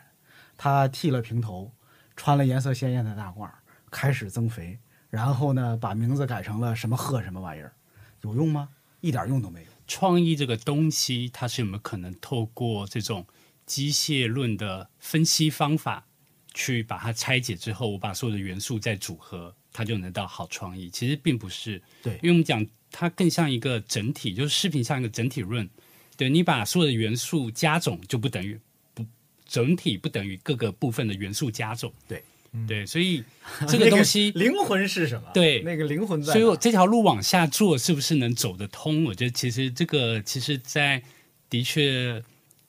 可以值得探讨，就是说它能到可能可以提升到一个程度，但是我觉得并不是一个东西，就是你把所有的音乐、所有的画面这些加总之后，你就觉得你就可以复制出一个创意来。嗯哎，我前些天啊去参加了一个呃呃一个老师吧，就是大家我不知道可能都至少听说过，有一本书叫《计算广告》，对吧？对计算广告的那位作者刘鹏老师，他呃举行了一个关于广告的一个讨论的一个活动吧，呃，让我去发言。其实我也没有什么言可发，因为刘老师是科学家，我也说不出太专业的关于信息流广告的新的观点来。但是我表达了我的一些想法啊，就是我觉得好像在咱们这个时代啊，就我们这样的创意其实越来越没用了。一个呃创意人员啊，哪怕你自称是创意总监，你有着敏锐的洞察挖掘能力和活跃的创作力，又有什么用呢？就是这个时代可能已经不需要这种基于个人经验的创意能力了。呃，但是啊，这个刘鹏老师给了我一些鼓励。嗯，他说他反倒觉得现在创意能力是更被需要的。嗯因为事实上，呃，就是还是这个能力是稀缺的，嗯而且在浩如烟海的低质量的素材里，可能能把其中一些拯救出来的，呃，可能还是创意。当然而且创意这个东西，在目前为止还并不是技术可以实现的。对，呃，我们的大数据，我们的 AI，想造出一个新的创意来，目前好像还没有这样的对我能力。我举个例子，因为我是品牌方，我还是巨量的这个对吧？就是使用者。呃，所有出的这些模板和工具，对于我们来讲，我们内心的焦虑来自于我们没有核心竞争力。嗯因为你的模板给我，也会给我的竞品，嗯对吧？就是大家用的工具其实都是一样的，就好像我我的电脑大家都用 Windows，这这个只是说我比那些用纸的人要强了一些，但是你不会强了不少了。对啊，但是你你不会写代码，就是他永远还是要需要去往前滚的。包括我们现在自己去招创意团队的小朋友，我们刚刚也在说，现在小朋友可能也完全都是我们现在理解的这个思路，对吧？我我发一个微博是什么样的，我发一个抖音的文案是什么样的，嗯，呃，全全部在这儿了。但我觉得他之前的那些功课反而没做好，嗯就导致他。未来的这种核心竞争力其实是相对来讲比较弱的，在嗯创意的这个维度上面，那就说明如果一个品牌，我的理解，如果一个品牌不关注创意，我觉得这个品牌是走不远的。嗯，对所以从我们之前又有过一次关于字眼的讨论啊，就是大家在聊什么是灵感，什么是洞察。然后呢，我们姑且称之为就小的行为洞察。刚讲的就是出现 A 类素材或 A 类元素，可可由目前为止经过数据的严格证明，发现它对 B 类的指标提升具有显著的助攻作用，然后或者二者能够形成相关性，这是一类。我们你姑且可以称之为创意洞察的一部分。然后呢，虽然它可能是相对而言小一点洞察，另外一类其实就是灵感这件事儿。我们其实发现灵感是有可能指一条大路出来的。举个例子，比如说在我们平台上，你发现用音乐讲好故事，其实能很好的提升很多这个平凡的叙事内容，但是能够给它赋予更好的这个感染力，而且事实上能把音乐这件事情，或者说音效这件事情做好，我觉得都是非常不容易的。然后另外你发现很多用这几秒钟讲一个轻轻松的故事，它其实发现讲的维度。方式都不一样，我就看过很好的这种打破第四面墙的那种，直接把你当成是故事当中的一部分。这其实都是，但是你要说我用这个方向了，一定能起量吗？真不一定。但你用这个方向试一试，有可能出爆款。我觉得其实我们现在发现这类灵感类的东西看你。现在用的这些词儿吧，嗯 就都是什么起量啊、出爆款呐、这在以往的广告的我们的思维跟话语体系里边都是不存在的啊。冲撞嘛，对也就是冲撞嘛，对对因为它今天是一个比较极端的这种这种冲撞，我觉得对，就没没事，我们把这个不同展示出来，本身也是有意义的，对，是吧？啊，其实我自己没有意识到，说真的，你没意识到吗是？我都感觉到了，我是真没有意识到自己在说话话上语体系对话语体系改变话语体系已经完全对我我所以我刚才在说什么，可能这个枪总能听懂。我觉得可能啊，如果这个是因为我也被这样的话语体系熏了两年，确确实是这样的，所以我就一直想问，比如 Richard，你能不能听懂一些词听得懂，但是很很多他说了太多的这个字节系的这些词了，你知道吗？但但我觉得他讲的可能有一些，我觉得从呃广告主或者是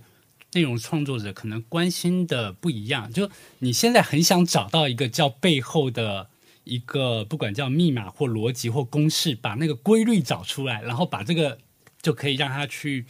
复制。对，但是在我觉得现在的确大家面临到很多，就是说抖音上面大家投了这么多内容，有些火了，有些不火，可能对创作者自己都搞不明白为什么这个火，为什么不火。而我每一个东西，其实我的有些思路，其实我觉得差不多，甚至对，可能创作者觉得，哎，我可能这只更用心更好，哎，但是是那只火了对对对对，其实大家说不准，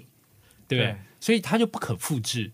那很难被复制，所以你想把后面的原因找出来，我觉得这个发心是好的，但是能不能用这么逻辑的跟拆解的东西找出来，我们我有点我们内部有两个黑话，我跟大家讲啊。第一个黑话叫黑和白盒化，然后什么意思呢？就是我们发现好创意能不能火，之前是一个黑盒子，然后在算法的逻逻辑里头也没有人能解释得清楚。我们今天想说，能不能让它最起码有一定的借鉴意义？当你看到整个火的过程的时候，你知道哦，OK，我做这件事儿可以我来显著提给大家升效率翻译一。下啊，我来给大家翻译一下，黑和白盒化就是把原本说不清楚的道理说清楚，对对，是吧？然后第二个呢，就是创意规模化这个事儿。什么意思呢？我记得之前枪总有一个比喻，就是创意是药，我不知道现在还是不是这样比喻了啊。创意当然是药，我们的想法就是，既然药能救死扶伤治病，为什么不能让更多的人吃药，而是要指望那一两个神医能产药？那当然不一定说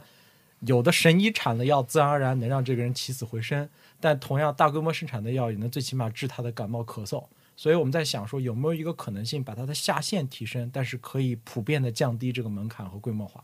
但但是我感觉你们在做的是一个教学的工作，对，就是特别简单的，就比如说，如果你想找工作，你是不是本科？那我先给你上四年课，你可能把这四年课用你们现在总结的一些呃逻辑、经验、工具变成这门课，但是出了社会，你说到底谁能找到工作，对吧？谁能在四十岁财富自由？跟你给我上那个大学有多大的关系呢？它肯定有相关性，但也不完全有相关性。我我真的感觉巨量在做的是事情，主要是来源于这个。提升概率吧。我们其实对，就你就是在提升概率。将梦儿燃在你窗，温暖这最美的晚上。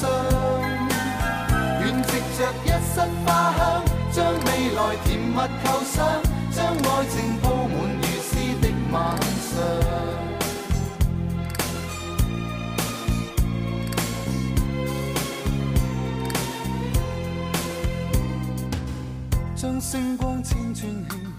我后来发现啊，啊，呃，创意规模化这事儿有一个悖论，嗯。就是你看啊，我们说创意是要，我原本这个比喻是说它是解决你商业问题的，创意是要解决问题的，它是藥。但是实际上，对于单个的病人来说，这个药是起效的；对于无数个有同样病症的人来说，这个药都是起效的。但是广告不同，嗯广告实际上是要跟同类竞品相比较胜出的。对呀、呃，就好比说我们做一个广告啊，其实是要在班里考第一名。如果有办法让所有人都考第一名，那最后就没有第一名了。嗯，就如果是人人都能做出一流的创意来，那坏了，那就没有任何一条广告配叫好创意。而且平台本身也是悖论，平台不能一边生产这种工具一边做榜单。嗯你们在干嘛应该甚至我们其实在谈的广告，它是解决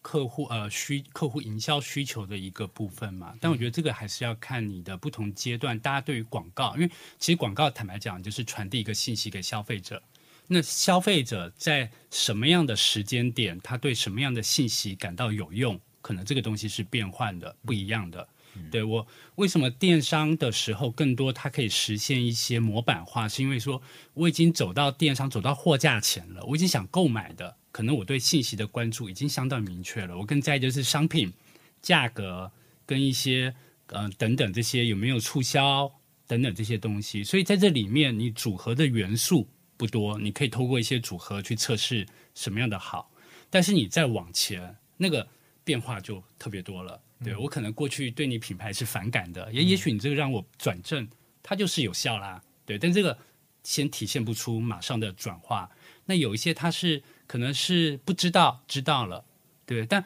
不同的阶段，可能他对信息的期待跟你需要的创意都是不一样的。所以你在越往前，我觉得那个东西就越难模板化。但是你越往后，可能这时候大家需要的信息相对可能比较。比较明确，那个东西有可能可以稍微规模化。嗯，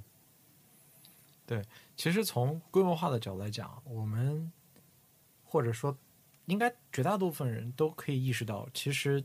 在有限的人类能预见的时间里面，其实机器都很难取代人的创意生产。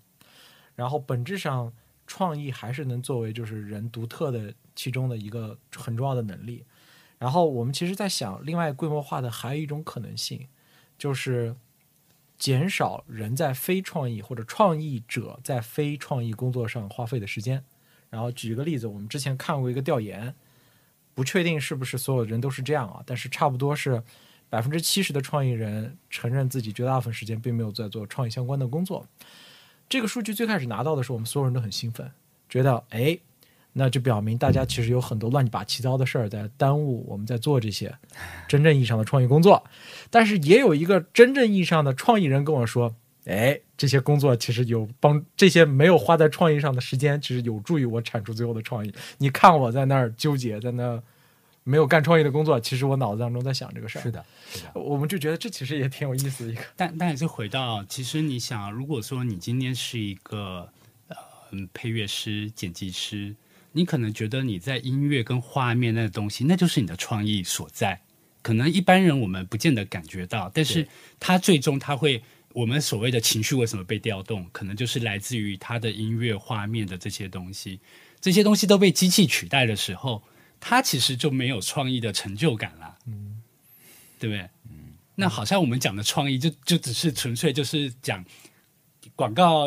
广告狂人的时代，就在会议室啊，想出那句。话的那叫创意，其他的环节我们认为它就是生产环节，它是一个枯燥的。但可能那些环节，它对音乐创作者，它对剪辑创作者，它是他的创意的一个一个空间跟一个表现的时刻。嗯，我补充一点，我觉得今天其实你们这个标题挺好的，它叫进化。就进化论嘛，我会觉得，就比如说，一旦机器取代了人本身的这些呃跟灵魂啊、跟思路相关的这些东西，那你要反向理解，人可能也在进化。就比如说，我现在对短视频的需求和三年前已经不一样了，就是一般的短视频已经不能糊弄我了。你你懂我意思吗？所以说，就比如说刚才 Richard 老师说的这个东西，如果机器已经学会了你他他学习的这个逻辑，就是呃这个这个音乐或者说这个画面应该怎么配合，那你要知道，人类的人类永远是需求方，人类会对这个需求方逐渐适应。对吧？然后还会有新的人类去创创造出更能打动你的东西，所以我会觉得为什么？因为有一个话题今天问了说，你印象中最深刻的广告是什么？我其实，在近几年我都想不到，为什么？因为我看太多，我也看了很多这种 TVC。然后看了很多这种广告片，但我会觉得又有短视频的冲击，又有 TVC，又有各种各样东西，我的满足度已经就是很很延迟了，你打动不了我，那机器也只能满足我的一个基本需求，它满足不了我们刚刚说的那个物竞天择的那个维度，所以才是人类的这个智慧呀、创意相对来讲，他们我人类才是在进化本身的这样的一个环节，我是这么理解的。嗯嗯。嗯你们觉得未来创意这个东西会变成怎样的？它或者是有什么变化，或者是它不得不面对哪些难题？嗯，你们怎么看？嗯，我觉得我大概会有几个层面的期待吧。第一个就是我理解的创意，首先我会去看它的创意来源，谁是这个创意人。然后，所以我的第一个也不能叫预判，或者应该更多的叫期待吧，就是创意人更多的是大家，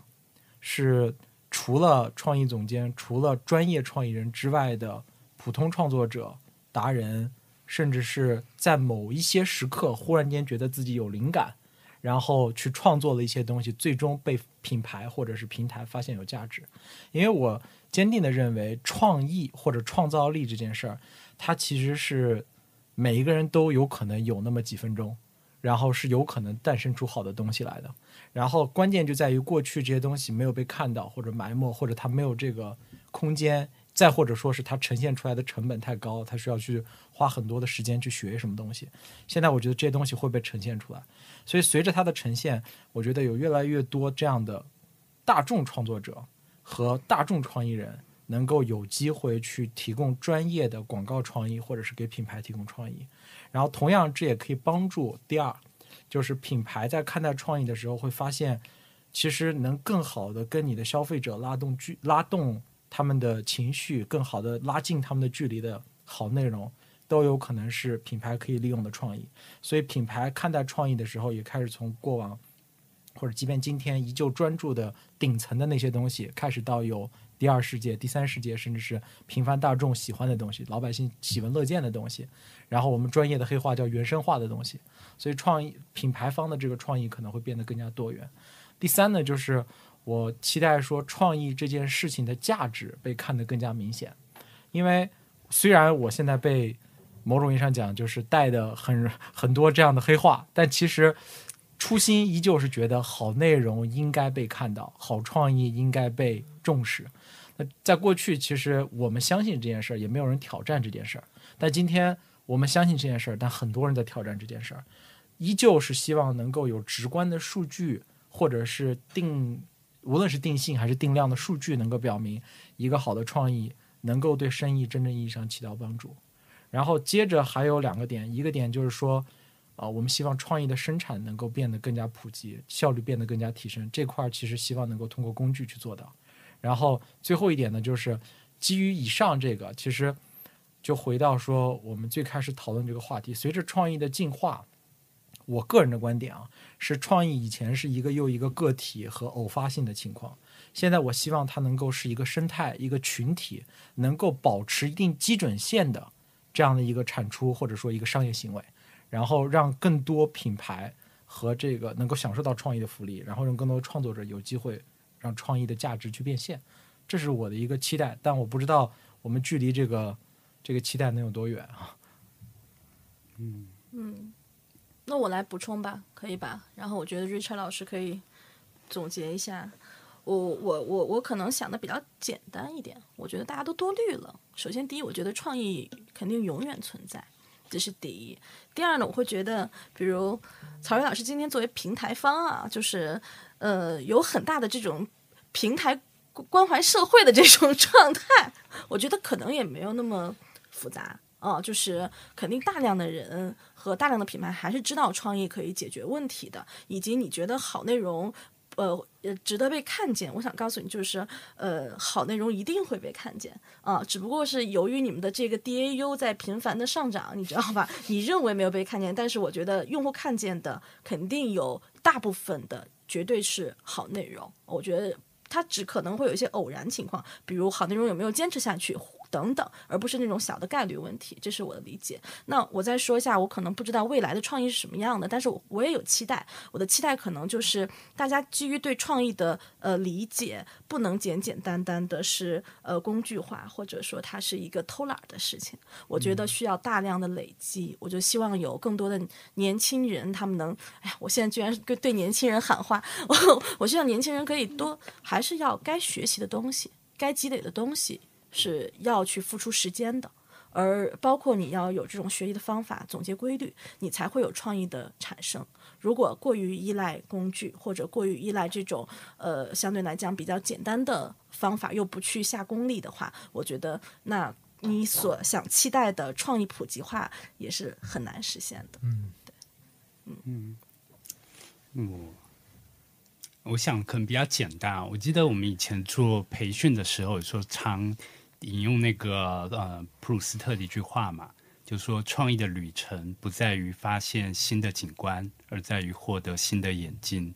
那我觉得其实从平台现在每天有这么多的 UGC 去创造内容，我觉得它有一个很大的程度是给我们的确打开了很多景观。就过去我们所所谓的洞察，所谓的对于这种生活的素材，其实我们每一个人的接触还是有限的。但我觉得短视频上，其实现在让我们可以看到这么多人真实的生活。我觉得那个东西其实它会是一个很好的一个创意的一个养分跟来源。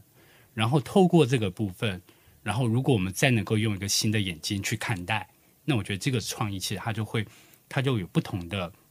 一些创意的能量去产生。我觉得其实你看那些短视频的创作者，其实每一个人他都也有一个自己不同的创意眼睛，所以我觉得其实蛮好。就是创意照理说，它现在会比以前来的更多的可能性，因为我们会吸收到更多的可能，看到更多人的眼睛，嗯然后也去刺激我们。也许我们也会尝试用一个不同的眼睛去看。嗯啊，OK，嗯，我自己的感触是啊，我觉得之所以创意这个事情有了这么巨大的变化，还是因为我们现在面临的是一个去中心化的媒介环境。这样去中心化的媒介环境，给我们这个社会，给我们身边这个世界带来了一个巨大的变化。这个变化可能不只是在广告这一个领域的，嗯我也许我们甚至要迎来一个去中心化的世界呢。嗯在这里边，我们做创意的人啊，我们也许要考虑去中心化的创意该怎么做。它也许会让我们迎来一个非常好的时代，就是创意不再是一种特权了，做创意的人也没有什么资格骄傲了，他的创意水准能慢慢的提高。嗯而一旦创意水准有了整体的提高，我相信这也是很多人都在努力的事情。那那个时候，好的创意能力或者说更优秀的创意也会提高。就更稀缺了，对，就更需要很厉害的、出色的、精彩的创意了，嗯，是吧？嗯那也许会是一个更好的时代。对反正我们乐观一点。对，呃，我们今天谈的呀，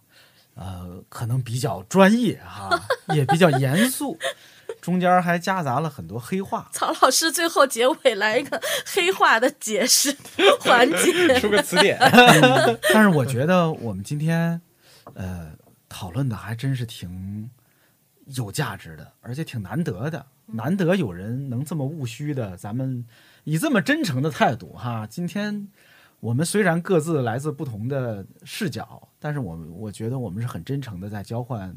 观点。对，我觉得这个世界上啊，这个业界需要有人做这样的探讨。对，我们今天探讨不出什么结论来告诉大家，因为这超出我们几个人的能力了。但是希望能对收听这个节目，尤其是如果你一直都听到这儿了，啊，那你恐怕是真是对这个话题感兴趣呀，朋友。希望能对你有所启发。嗯嗯，呃，最近几年我跟曹睿啊，就是探讨关于营销、创意、广告这些务虚的问题，其实探讨的还是比较多的。对，我记得当时我们就有一个共识，我们觉得现在的中国在营销、广告这方面的实践，已经超越了现有的很多广告理论了。对，我我特别期待业界能尽早的让我们的这些理论追上我们的实践。嗯，其实得有人做这个工作。嗯，我觉得新的创意理论啊，新的全新的，甚至是营销理论，可能快诞生了。嗯啊，我们今天的探讨，也许只是无数个在做这样探索的人，呃，当中的一小部分。嗯，对，是的，嗯，希望啊，有人能赶紧啊把它搞出来，我们都非常期盼，非常希望看到那一天。平台蛮适合牵头做这件事情，整合多方，加油吧，一曹睿！对，一起就看你的了。这跟跟我没关系，就主要 主要还是产品的同学在努力。好的，咱们今天就聊到这儿呗。好的，好的，各位，谢谢，拜拜。好，谢谢，谢谢大家，谢谢拜拜。拜拜。拜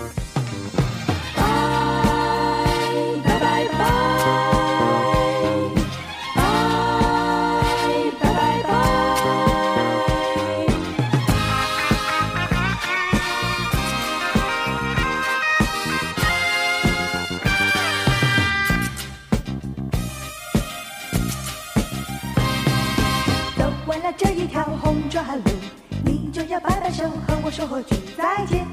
有多少理情在心里？我想告诉你更多的祝福但我一个也不能再言语。想起去年春熊猫亲亲啊甜甜蜜蜜的过去